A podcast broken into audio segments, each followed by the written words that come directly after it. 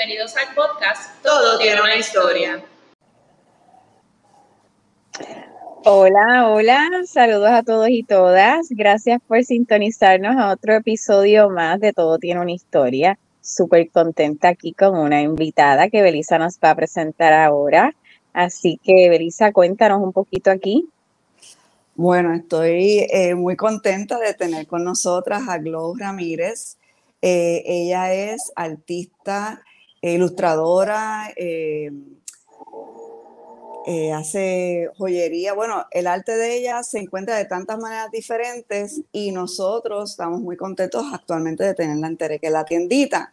Eh, Glow está con nosotros desde Alaska, una boricua en Alaska, que con, con eso nada más, aparte de los el mundo de fantasía que ella ha creado con sus muñequitos eh, encantadores, eh, es, es, para, es fascinante. Y pues yo llevo mucho tiempo siguiéndola y quería tenerla en uno de estos episodios que hemos estado, ¿verdad? Con la miniserie de bienestar este año porque ella tiene una colección que sacó el año pasado que me llamó también mucho la atención y actualmente tenemos eh, parte de esa colección en la tiendita que se llama Jevas.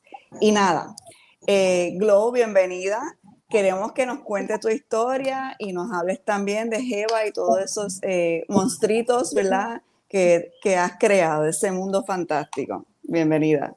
Muchas gracias, gracias por, por, invitarme a esto. Es como, yo creo que es la primera vez que hago uno así, así que eh, estoy un poquito nerviosa, pero emocionada. eh, no, ¿sí? no, es nada, no es nada que esto, tú sabes, aquí todas somos, estamos iguales porque nadie eh, tiene, ¿verdad?, la super experiencia en esto, pero siempre los temas son tan y tan interesante que la verdad es que el tiempo se va en nada, te vas a dar cuenta, te vas a dar cuenta. Pues entonces lo que queremos así, vamos a, vamos a comenzar con, con cómo surgió, cómo, cómo surgió que te dieras cuenta de este arte también en, en ti, cómo surgió tu marca.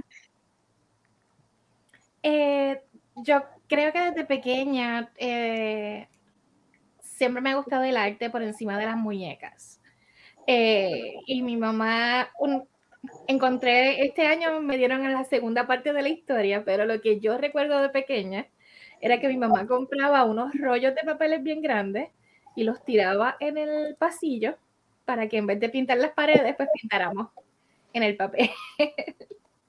Eh, la segunda parte de la historia es de que aparentemente mi mamá estaba sola con nosotros y vino, creo que fue un testigo de Jehová a la casa y mi mamá estaba tan desesperada por contacto de persona adulta que cuando ella abrió la puerta y empezó a hablar, eh, la señora le dijo, yo tengo una solución y le vino con esta idea y la segunda visita era un rollo de papel grande y ahí fue que empezó la idea de que casi todos los días uno tenía un montón de espacio para poder pintar y crear. ¡Qué chulo! Eh, ella también hace un poco de, de, arte, tarjetería, cositas, pero eso no, no era lo, ella era como que su outlet, no era, como también asumo que en la época, como que el arte siempre está, está para un hobby, no algo de lo que tú vas a vivir o hacer todo el tiempo. Eh, así que eso era lo que, lo que ella hacía, pero siempre ha sido parte de, de todo, tener las cosas como que, ay, bien chulitas, corazoncitos, florecitas, como que eh, ha sido parte de, del crecer. Inclusive mi papá hacía artes marciales cuando pequeños, así que mi mamá le hacía postales de artistas marciales, ¿sabes? Como que de poses de artistas marciales y todo en repujado y como que esa era su... Wow, pues o sea, que el arte estaba en la casa. Por todas Está en las venas, en las venas.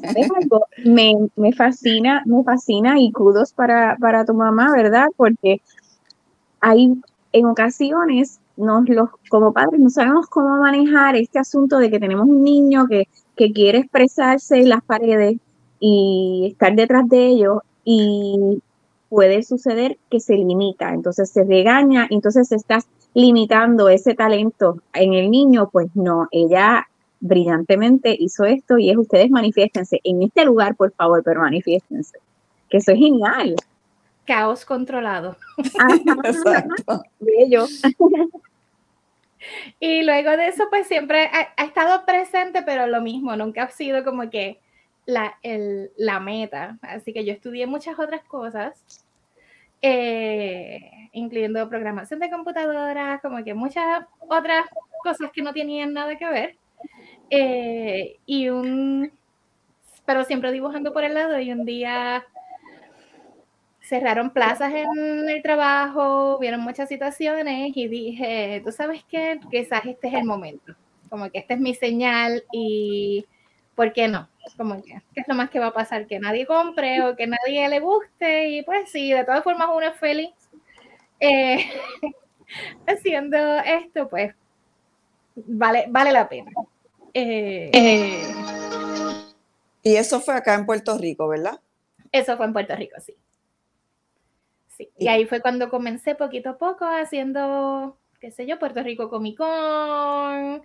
Eh, después iba los jueves de Río Piedra, eh, Club 787. Entonces, como que todo, en cualquier lado que a mí me dijeran hay un mercado y me dieran el, la banderita verde de que puedes ir, yo me metí ahí y, y tenía una versión, eh, hacía más cosas relacionadas con cómics, ¿verdad? Y muchas cosas en tinta, que es por eso del nombre donde sale Glow Ink, porque es INK de tinta. Eh, pero tenía unas versiones como que tacitas eh, con personajes y una versión de las nenas chiquitas, como que nenitas jevitas pequeñitas que yo les decía cutie en aquel momento.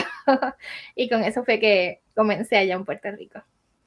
Me encanta que menciones eso porque es tan y tan importante que se sepa que cuando uno se va a lanzar, que uno tiene que estar a la disposición de poder llevar y, demostrar su arte eh, o su, su producto, su pieza en donde sea que pueda, ¿verdad? A mí cuando yo empecé con el concepto de tener que la tiendita, eh, yo montaba hasta un, en una fiesta de muñecas.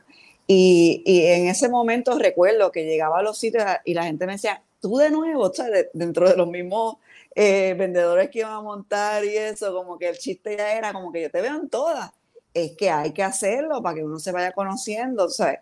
Qué eh, lindo que tenemos hoy en día las páginas sociales y tenemos otras maneras, ¿verdad? De poder eh, hacernos conocer, pero es tan y tan importante. Y sé que haces mucho eso también en Alaska, que montas en muchos eventos, en mercados, eh, sé que estás también en varias tiendas por allá. Es tan y tan importante buscar de diferentes maneras que uno pueda hacer visibilizar su arte, su, su producto. Entonces, llegas a Alaska. Llego a Alaska un verano. Un verano y ¿Qué? rápido eso cambió. Pensamos que hoy, hoy conocí un grupo de gente nueva en, un, en, en una organización a la que voy que hablan sobre eh, descolonizar mentes. Y cuando alguien me preguntó eso, eso, mismo, es como que, ¿hace cuánto tiempo llevas aquí? ¿Y cómo llegaste? Eh, llevo siete años en, siendo, qué sé yo, eh, una visitante, casi, aquí, eh, una invitada de esta tierra y eh, llegué un verano y el verano era tan hermoso que pues así es como te atrapan. Después sufre toda la oscuridad de invierno, pero los veranos son tan nítidos. La realidad es que los veranos son tan buenos y es como que esta es la tierra de, del sol de la medianoche, llega la medianoche y todavía tienes tiempo para jugar y pues es como que no sé, no sé si es una buena balanza, pero eh, vale, ah, para mí ahora mismo vale la pena poder hacer el, sacrificio de, de, pasar el invierno y disfrutarme esos veranos que son a veces un poquito intensos, pero se disfrutan, se disfrutan. Y entonces por allá también estás, eh, eh, eres parte de un colectivo, ¿verdad? De, artistas o tienes, cuéntanos un poquito sobre eso, porque también me encanta ese concepto que, sabes que obviamente yo he revisado toda tu página. Eh, aquí, bueno, cuando yo llegué, era, sabes, yo, ha sido algo bueno de que este lugar ha sido como que bien abierto para cosas nuevas. Eh, yo llegué y yo lo que veía solamente era el mismo tipo de arte, que es mayormente arte de naturaleza y sigue presente, eso no, obviamente no ha cambiado porque es el apío que tenemos en, aquí, pero es que es como, como Puerto Rico también, que es un sitio turístico, pasa es que aquí es solamente por temporada, tú sabes, obviamente nosotros, uno le hace el cater a quien te visita, porque esos son los que vienen al lugar a, a dejar dinero, eh, pero eh, gracias a Dios, a pesar de ver ese tipo de arte que quizás no, no es el que yo hago, eh, empecé a encontrar como que empecé a hacer lo mío. Lo mío eran muñequitos, son unos monstruitos, eh, o son estas criaturas que empezaron simplemente porque yo no podía dormir. Eh, y como yo no podía dormir, en un momento pensé que si yo encontraba la forma de poner ese problema o esa situación en este que yo le llamo curio, como que este, este item, este, este, esta imagen, eh, que quizás mis problemas, pues, no es que se fueran a ir, pero por lo menos si yo sabía que mis miedos o mi, mi situación se veía tan lindo, tan cute, que yo podía vivir con ellos porque no, no tengo que, que lidiar con algo que sea muy, que me asuste. Y así es que empezaron todos esos muñequitos, como el que tengo atrás, que son unos muñequitos eh, redonditos mayormente, que en el dibujo para mí es como que bien peludos y todos tienen una máscara, pero no tienen, lo que tienen son ojos huecos, porque tú nunca sabes qué es lo que hay detrás. Esa es parte del concepto de que se ven súper lindos por fuera, pero tú no sabes qué es lo que contienen por dentro, que puede ser algo como que un poco más pesado, que no sea algo tan liviano como quizás no poder dormir o le tengo miedo a salir sola, como algo quizás un poco más pesado, como algún tipo de trauma o otras cosas que hayan pasado. Después de eso empecé a encontrar como que gente que le empezó a gustar lo mismo y ahí empezó como que la idea de crear un, un grupo de gente que tuviese un pequeño estudio, porque aquí la renta es bien alta. Eh, y decidimos, hablando y hablando, nos tomó dos años en poder al fin abrir un estudio de arte donde somos cuatro, cuatro mujeres eh, que de diferentes trasfondos. Eh, tres de nosotras somos personas de color y era la idea de que fuera un lugar solamente de mujeres en donde no todas tuviéramos la misma, el mismo tipo de arte, o sea, todas trabajamos algo diferente y ofrecemos clases, campamentos eh, y pues es nuestro lugar de trabajo. Y ahí nos ayuda que pues yo hago ilustraciones, acuarelas o en realidad cualquier cosa que pueda meter mis manitas. Eh, y eh, tengo compañeras que trabajan con linoleo, otras que trabajan con con telas, crocheting, todas esas tejer, todo eso, y alguien que pinta eh, textiles. Ay, pues yo viendo en, tu página, porque yo también te estoy eh, lo encuentro genial, ¿verdad? Tu, arte me, encantó mucho y me gustó mucho también ver en, en parte del catálogo, ¿verdad? Talleres y que no es solamente uno, sino son varios y bien, y bien diversos de diferentes eh, temáticas, ¿verdad? En cuestión de, del arte que van a estar haciendo. Me gustaría que me que, que hables un poquito al respecto, porque a veces como artista, pues uno puede decir, bueno, yo, yo hago esto, pero enseñarlo es como un poquito complicado. ¿Cómo es esa experiencia? ¿Cómo te llama? ¿Lo haces, lo haces virtuales también o, lo, tienen que ser presenciales? Eh, puede ser en ambos. Eh, durante COVID fue cuando empecé, antes de COVID había dado varias clases, pero durante COVID fue que empecé bastante de lleno en dar clases online a través de Zoom. Eh, con una compañía que se llama Out North en Anchorage, que tienen un campamento Latinex para mm. niños y hablar sobre su cultura, de dónde vienen. Eh, y así que de, las dos formas, en presencial o, virtual se puede hacer.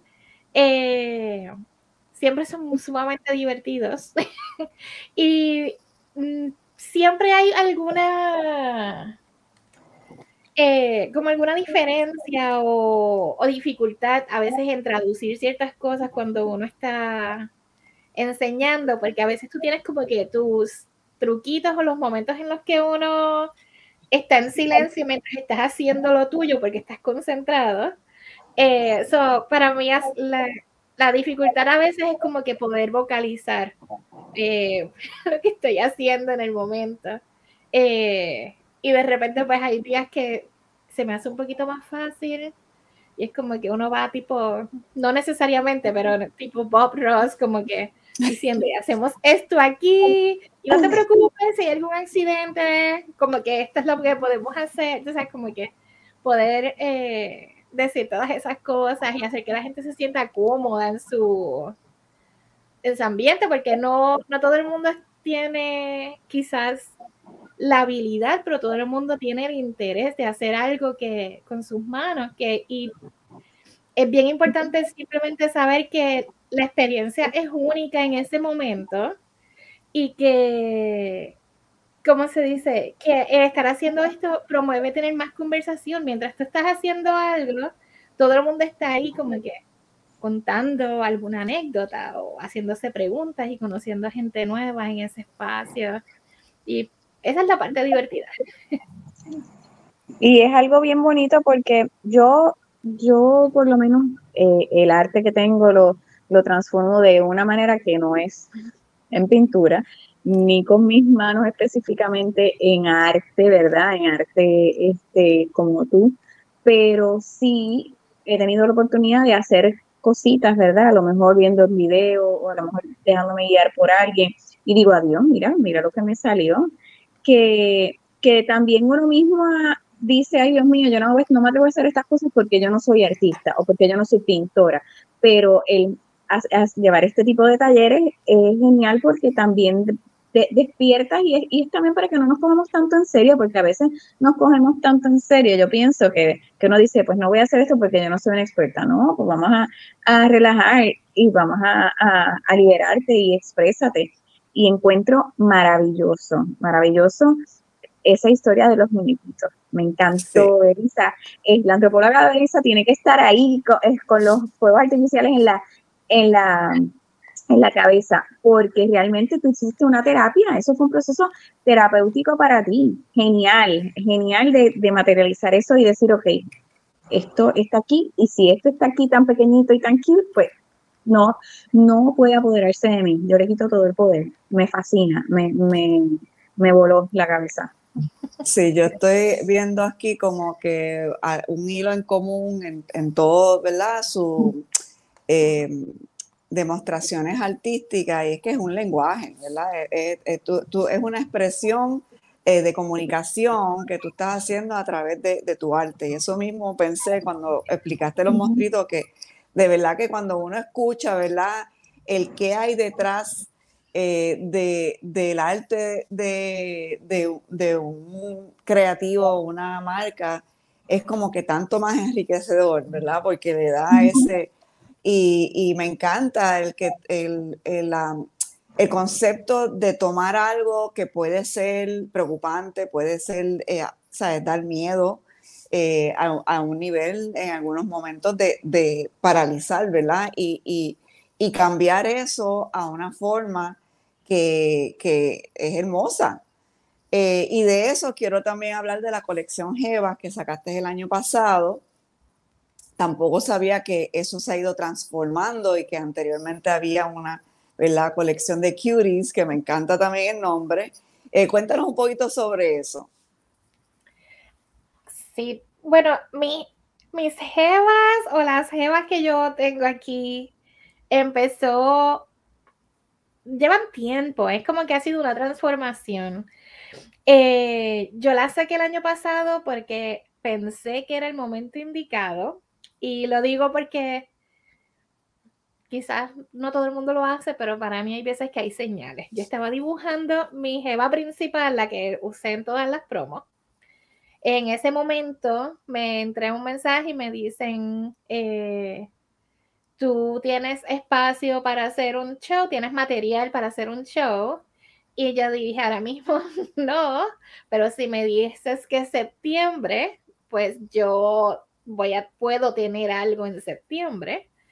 Eh, eso fue como en febrero, marzo del año pasado. Y era esta tienda de, de bras, de lencería, que, que hay aquí. Y me acuerdo la primera vez que fui, eh, me trataron tan chulo y fue tan chévere todo que yo decidí hacerle de darle las gracias con una muñequita, con las cuties, pero con el mismo, la misma lencería que me habían ayudado a, a conseguir. Y cuando yo dije que sí, que podía en septiembre, pregunté, ¿tú crees que puedo hacer, poner a mis nenas? Eh, porque no había puesto todavía el nombre de Eva. Eh, me dijeron, nos encanta, como que haz lo que tú quieras, eh, estamos bien con lo que tú digas. Y pues ahí fue que decidí que todo el show iba a ser no solamente Jevas, tenían que ser Todas tenían que ser plus, todas tenían que ser llenitas, gorditas y todas tenían que ser eh, de colores oscuros. No, o sea, tonos de piel más oscuros que lo que yo veo diariamente aquí. Y al principio fue un poquito intimidante, después fue como pensar el nombre y después lo que implicaba yo decir, eh, se van a llamar Jevas, porque eso significa que yo tengo que escribir el, la, ¿cómo dice? el significado de la palabra. Y tengo que poner el significado de la palabra para nosotros en Puerto Rico, porque Jebas puede significar significa otras cosas en, otro, en otros países latinoamericanos. Y era como que poder tener como que el, la, la capacidad y la energía de poderle decir a todo el mundo como que sí, una jeva, en la palabra básica en este caso significa una mujer empoderada que se siente cómoda con sí misma y es simplemente en inglés como que she's a total babe, ahí como que. Y el propósito siempre fue, igual que casi todo lo que yo hago, es que no importa el, transformó, el trasfondo de la historia, es que cuando se vaya a presentar, lo que presente sea algo que te vaya a dar alegría, algo que, que no importa que yo te haya, que yo te diga como que, pues mira, yo soy plus size, gordita y quizás por esta razón pasaron un montón de traumas y tengo mis inseguridades y todo, es que cuando lo voy a presentar al público, lo que voy a presentar es que eso es una mamizonga que tiene todo el derecho de ser feliz, de sentirse cómoda, de amarse a sí misma y de disfrutar la vida. Y eso es básicamente lo que quería en todo durante ese show. Y fue lo que, y pensé que siempre era el mejor lugar fue ese sitio porque cuando tú vas a un sitio que te miden, que te ajustan, que te dan tus brasieles y todo, tú no estás en un molde, ellos están buscando cosas que se ajusten a ti, no tú ajustarte a ellos. Eh, y pensé que era el mejor sitio para simplemente ponerlas y, y sanar esa parte. Me encanta porque eh, estamos en, ¿verdad? En el, en el mes del amor y la amistad y entre y como ha ido evolucionando este San Valentín fuera de lo de mercadeo eh, y en la madurez social, pues ahora también incluimos temas que no necesariamente, ay, tengo pareja, sino es, me voy a cuidar, me voy a amar. Y esa colección, cuando la vi, me encantó la imagen y la, la sabrosura, porque puedes, porque puedes, ves la, ves la imagen y tú dices, wow, es, es como eso mismo, como ese sabor, como esa felicidad, esa, esa felicidad de, de, estar en, en, tu piel y, y aceptarte y, y, expresarlo al mundo. Y no hay por qué, por qué nos vamos a avergonzar, por qué vamos a sentirnos mal. Y son cosas que se tienen que tocar y es importante. A veces, a veces no se tocan por incomodidad o, o, de, o por la razón que sea, y a veces son hasta por miedos de uno, de, de uno mismo, ¿verdad?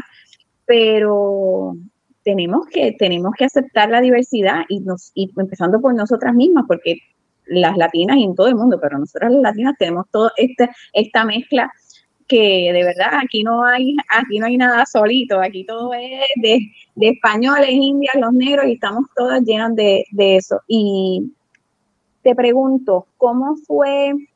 Dijiste que fue un reto, eh, pero eh, entendí que es un reto para ti, ¿verdad? En, cuestión de, cómo, de cómo expresar el, arte, cómo identificarlo, cómo definirlo hacia, hacia los demás. ¿Cómo fue la aceptación allá? Obviamente, eh, viendo este arte con, con tonos de piel que no son usuales allá, con figuras que probablemente tampoco predominan mucho. Este, ¿Cómo fue esa recepción? fue bastante buena, honestamente. Fue bien.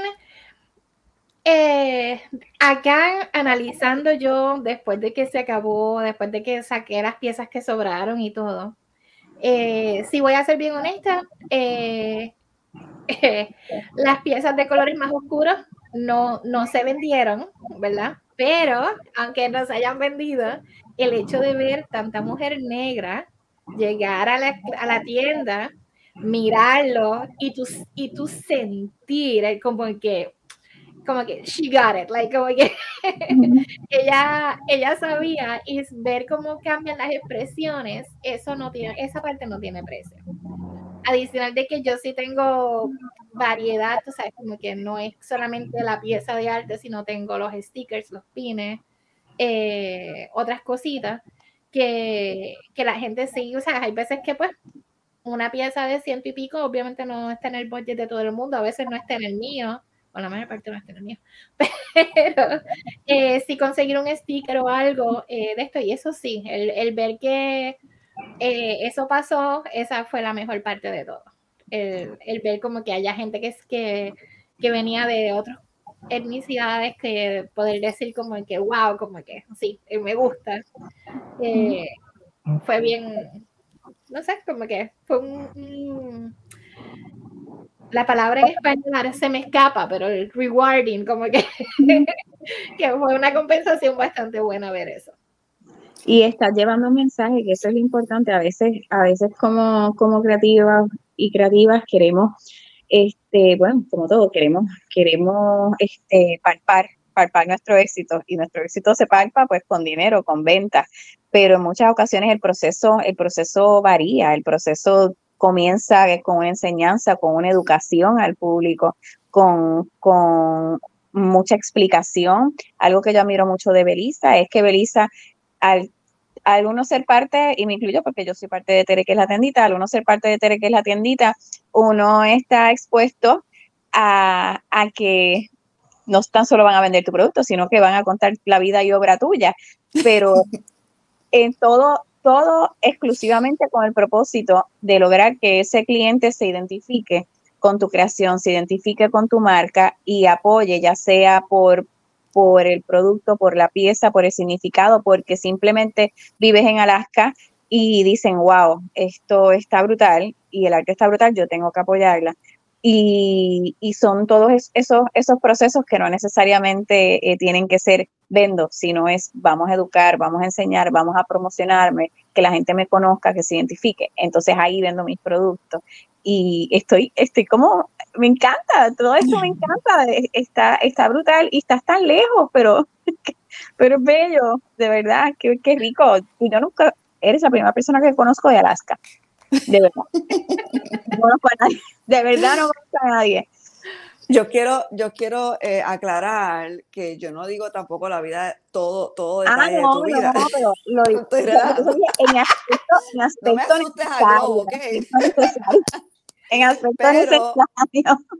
Pero voy a admitir que porque a menudo paran, ¿verdad? Porque ya tiene una diversidad. Nosotros lo más que tenemos en la tienda son pantallas de, de Glow Ink, pero dentro de eso es una diversidad bien grande. Y a cada rato paran. Y, y hoy mismo paró alguien y dice, ¿todo esto es de la misma persona? Y yo, sí.